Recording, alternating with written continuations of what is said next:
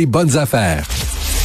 Si c'est vrai qu'on aime autant qu'on déteste, Martineau, C'est sûrement l'animateur le plus aimé au Québec. Vous écoutez Martineau. Cube Radio.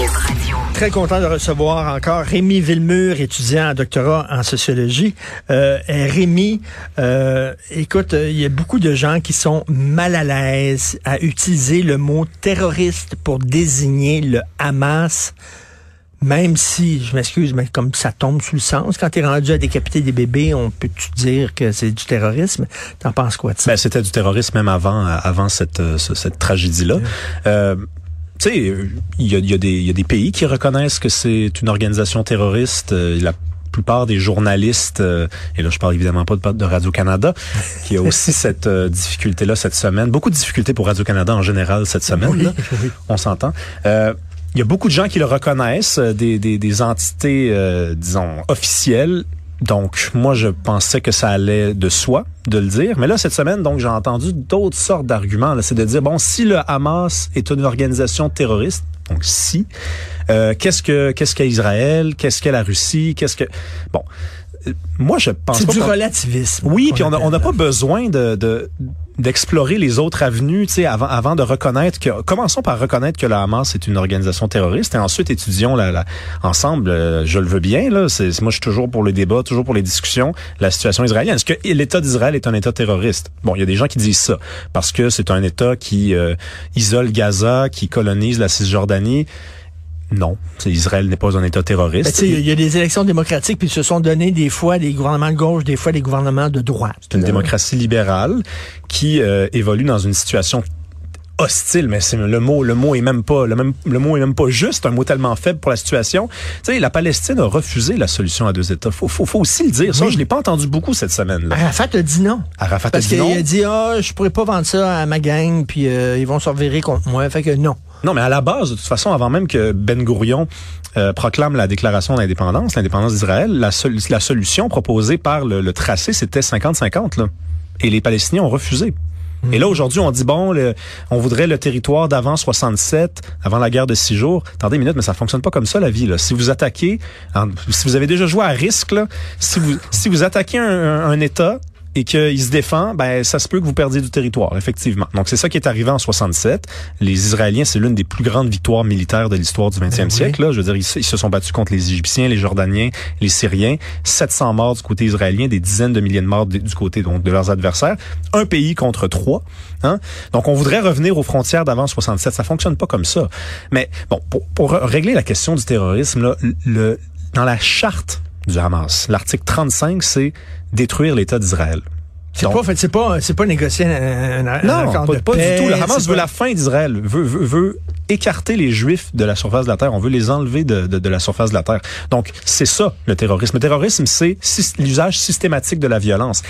Quand Israël répond à la violence palestinienne, bon, à la violence, à la violence du Hamas, c'est pas parce que c'est de la violence que ça devient du terrorisme. C'est pas l'usage systématique de la violence qu'on retrouve du côté d'Israël. Israël est une démocratie libérale qui se défend lorsqu'elle est attaquée.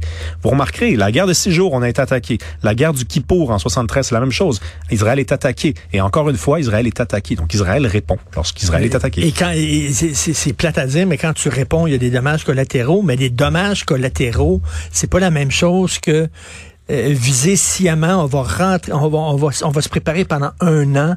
On va rentrer dans les maisons, puis on va tuer tous les gens qu'on qu'on rencontre. C'est pas la même chose Non, que de défendre. Puis il y a des dommages collatéraux, ce qui est, c'est déplorable, bien sûr. Puis comment on peut faire une équivalence morale? On dirait qu'on a perdu notre boussole morale. Ben, Elle on est on- est aussi incapable euh, au Québec là, de, de, de réfléchir à ce que c'est qu'une guerre aussi. Hein. On pense que une guerre, c'est c'est mal, effectivement, c'est mal, c'est le côté sombre euh, de, de la nature humaine. Mais quand un, un pays répond à un autre pays, ça, pensez à une cour d'école. là, Hein. Vous, avez, vous avez tous, on a tous déjà eu 12, 13 ans, on a tous déjà vu des batailles dans la cour d'école. Quand euh, John, Jason se fait pousser par Kevin, ok, et que Jason répond un peu plus fort à Kevin parce que Jason euh, est un peu plus fort que Kevin, mais Jason ne voulait pas la bataille. Ben c'est la faute à qui? Ben quand- c'est la faute au premier qui a poussé. C'est- Ça, ça, ça commence comme ça puis ça finit comme ça, c'est tout. Je, je sais pas comment ça se fait, on a tant de difficultés, hein, on surinterprète.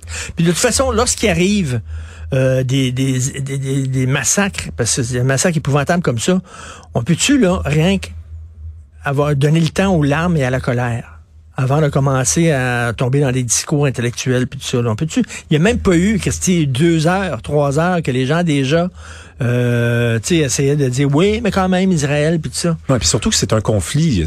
Les gens ils disent que ça a commencé dans les années 40, ça a commencé bien avant ça. Là. Il y a des il y a des gens qui, qui se disputent sur ce territoire-là en se fondant sur la religion. Donc on parle d'un conflit qui est centenaire voire millénaire. Euh, c'est un conflit qui ne peut pas convoquer seulement la lecture de l'actualité. Moi, je voyais des gens cette semaine, notamment Raed Hamoud, qui dit, bon, ça, ça va être intéressant cette semaine de voir comment les médias vont traiter ce conflit-là, hein, quand on sait que la communauté internationale et les médias sont derrière la résistance ukrainienne. Donc là, le sous-entendu, c'est résistance ukrainienne égale résistance du Hamas. C'est fou. Mais ça, c'est faire preuve d'un manque flagrant de, de compréhension de ce que c'est que l'histoire.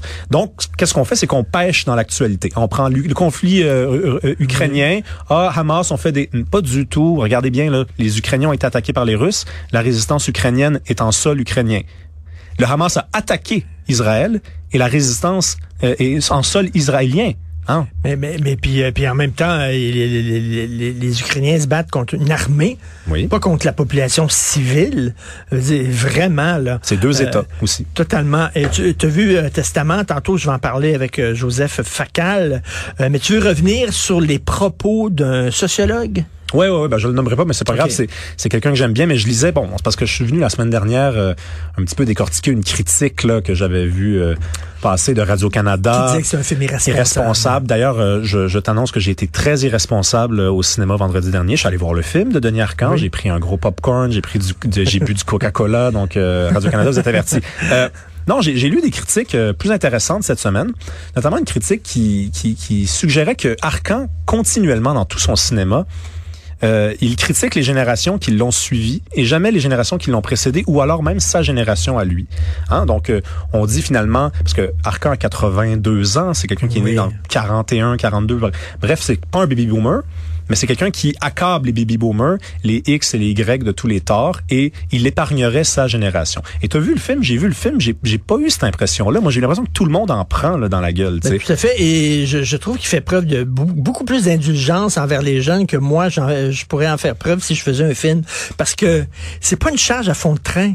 Il dit, euh, moi aussi, euh, je voulais changer le monde quand j'étais jeune. Vous, vous avez un combat. C'est rien que je comprends pas votre combat. Je me sens exclu de votre combat, mais il essaie de parler à ces jeunes-là, puis jamais ils les ridiculisent. Je, trouve pas. Je trouve qu'il y a une certaine indulgence. Oui, puis, tu sais, Arcan, moi, le, le, le sentiment que j'ai eu en sortant du film, c'est que c'est un film juste. C'est un film juste, un film qui, qui vise juste. On, on, on, on, responsabilise de façon équitable chacune des générations. Par exemple, les, les, les très très jeunes, hein, qui sont qui sont incarnés par finalement euh, ben, les militants, hein, les militants woke, euh, euh, qui sont en fait qui s'accaparent des des, des, des, des, combats qui ne sont pas les leurs, hein, parce qu'il y a la fameuse scène. Ben, il faut peut-être pas trop révéler de choses, mais, ils se font passer pour des autochtones. Ils se font passer pour des autochtones alors qu'ils ne parlent aucune langue autochtone. Donc évidemment, ça c'est un tort qu'on peut attribuer à ma génération. Beaucoup de gens de mon âge qui qui, qui représentent des idéologies qu'ils ne contrôlent pas. Mais la génération du personnage qui est un peu l'alter ego de Denis Arcand, c'est un homme qui comme les gens de sa génération avaient toutes les opportunités et n'en ont rien fait. Hein? C'est, il, il, est là comme le, vent qui passe. Oui. Tout passe et tout est relatif. Il en a rien fait même dans sa vie personnelle. Oui. Une douce indulgence, une douce indulgence qui consiste à dire, bah écoute, ça sera ça, ça aura été ça. Et ça, c'est le reproche qu'on peut faire à cette génération-là, qui est la génération avant les baby boomers, ces gens qui avaient 20 ans mm. en 1960, qui avaient 35 ans quand René Lévesque est arrivé au pouvoir, qui avaient à peine 60 ans quand Parizeau nous a demandé oui ou non. Des gens qui ont tout vu et qui ont dit non à chaque fois, qui ont dit mm, je, sais, je sais pas. Ça, c'est pas un, tort qu'on peut faire à ma génération. Nous, je veux dire, on est dans, le virage numérique et on sait même pas si on va nous poser la fameuse question du oui ou du non un jour on a plein de torts, on est ridicule, on est, on illustre un peu la décadence à notre façon. Mais je pense qu'Arcan, au contraire, est très, très, très dur envers chacune des générations. Et il l'avait de toute façon été, et c'est là que ça répond à vraiment à cet argument-là, il l'avait été dans le confort et l'indifférence. énormément. Confort et l'indifférence, c'est un documentaire 1980. Arcan, il y a quoi, 40 ans, peut-être 39, 38 à cette époque-là. Puis la plupart des gens qui l'interrogent dans ce documentaire-là, ce sont des gens de sa génération ou des générations qui l'ont précédé. Et c'est ces gens-là qui ont l'air fous. Hein? Des gens qui disent, je sais pas si je vais aller voter euh, le 20 mai euh, parce que c'est le salon du VR, là, fait que tu sais, il faut que j'aille là avec ma femme. Donc, non, il est, il est juste, il est raisonnable. C'est un grand film. Et écoute, en terminant, tu es en doctorat. Ouais. Je sais pas si tu veux étudier pour un post-doctorat, mais je vais rien te lire ça. Le Conseil national de recherche du Canada a créé une nouvelle bourse pour le post-doctorat. Donc, ils vont euh, payer euh, pendant deux ans les études de post-doctorat euh, à la personne qui va avoir la bourse. La bourse sera attribuée chaque année à une personne récemment diplômée d'un doctorat qui s'identifie comme femme. Bon, ben, on peut régler ça tout de suite, là. qui s'identifie comme ben, femme. Moi, je, moi, je m'identifie euh, Ben de- ouais. depuis 30 secondes comme une femme. Euh, combien, combien il donne? Combien il donne? Je sais pas, il me paye. Il, il paye pendant deux ans. Bon, ben, allons-y. Euh, c'est une bourse de recherche. C'est le Conseil national de recherche du Canada. Fait que t'es une femme. Ah ouais, je m'en je m'en vais chez, chez Ardennes, on, va- on va régler ça, là. T'es une belle femme en plus. là. Je te regarde. Merci, là. Richard. Écoute, une chance que je suis marié parce qu'on m'a dire là. Ah là là là là. Tu pourras avoir une bourse. C'est rendu. On dit plus le mot femme. Non, c'est ridicule. Je suis allé, à New York. Je suis allé au musée national euh, de, de- de sciences naturelles. Puis il y a toute une exposition sur le- l'ADN, puis ça. Puis on parle de femmes, on parle d'hommes, puis on parle de chromosome XX, puis chromosome XY. ça. Non, ça c'est le Centre national de recherche du Canada Bon, oui, bon, oui, qui disent absolument. que ça n'existe plus, femmes et hommes. Non, non, c'est une personne qui s'identifie comme femme, une personne qui, qui identifie avoir un utérus, euh, si c'en est un ou si c'en est pas un. C'est complètement ridicule, mais moi, de toute façon, je vois des affaires passer, des fois, c'est encore pire que ça. C'est, c'est des trucs, euh, des, des, des, des, des, euh, des bourses pour étudier la situation difficile des anglophones euh, au, au- à Montréal, le sous-financement des institutions euh, pour la, la, la recherche, enfin, la- le sous-financement de, de, de, de l'industrie de la santé euh, puis de l'éducation pour les anglophones à Montréal, elle est bonne, celle-là aussi. Merci Rémi Villemur. Euh, écoute, euh, bon week-end. Bye.